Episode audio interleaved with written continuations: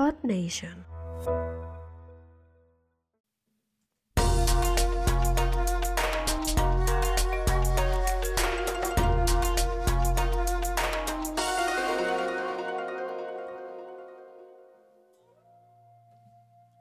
Ninja, ¿qué tal estás? Voy a comenzar a contarte mi historia para que sepas quién hay detrás del ninja.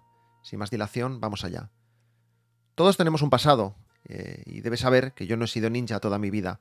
Yo me crié en un barrio normal de una ciudad normal como es Barcelona, y no puedo decir que tuviese una infancia difícil, porque te estaría engañando. Y a mí, pues no me gusta mentir, en general. Solo si tengo que preparar una fiesta sorpresa. Pero bueno, en mi casa no éramos ricos, éramos, pues bueno, de clase media, pero tampoco me faltaba de nada. Yo tenía muchos amigos y podía salir a jugar a la calle cuando yo quisiera, veía Dragon Ball religiosamente después de las clases a las cinco y pico de la tarde, y mi mayor preocupación cuando era niño era saber si el bocadillo de la merienda en casa de mis abuelos sería de nocilla o de jamón dulce, ¿vale? Aún así, a veces, pues me sentía solo. Eso sí, tenía algo que me acompañaba siempre y en lo que me refugiaba cada vez que me sentía solo.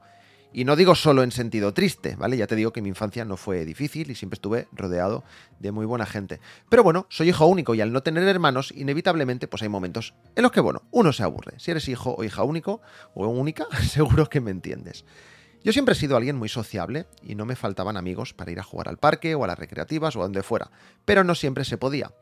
El caso es que mis padres se separaron siendo yo muy pequeñito y cuando estaba con mi padre no tenía muchos amigos por la zona en la que yo vivía. ¿Y qué hacía entonces? Bueno, pues leer, ¿eh? leer mucho. ¿Y qué leía? Pues sobre todo libros y muchos cómics, ¿vale? Cómics, muchos cómics. Me daba igual el estilo. Cómic americano, europeo, manga japonés. El caso es que, bueno, cuando a los demás niños les castigaban sin salir de casa, a mí me castigaban sin leer cómics es decir, yo cuando estaba castigado yo podía salir de casa y quedar con mis amigos, podía ir a jugar al parque, podía decir lo que quisiera, pero no podía leer cómics, ¿vale? De hecho hubo una época en la que estuve castigado por sacar malas notas sin leer cómics y llegué a hacerme un doble fondo en una de mis mochilas para poder meter cómics en casa de Strangis como si fuesen droga, ¿vale? O sea, a ese nivel me gustaban y me gustan los cómics. Bueno, también me gustaba escribir, dibujar y las artes plásticas. ¿eh? Escribía y dibujaba mucho. Me inventaba personajes y creaba historias con ellos.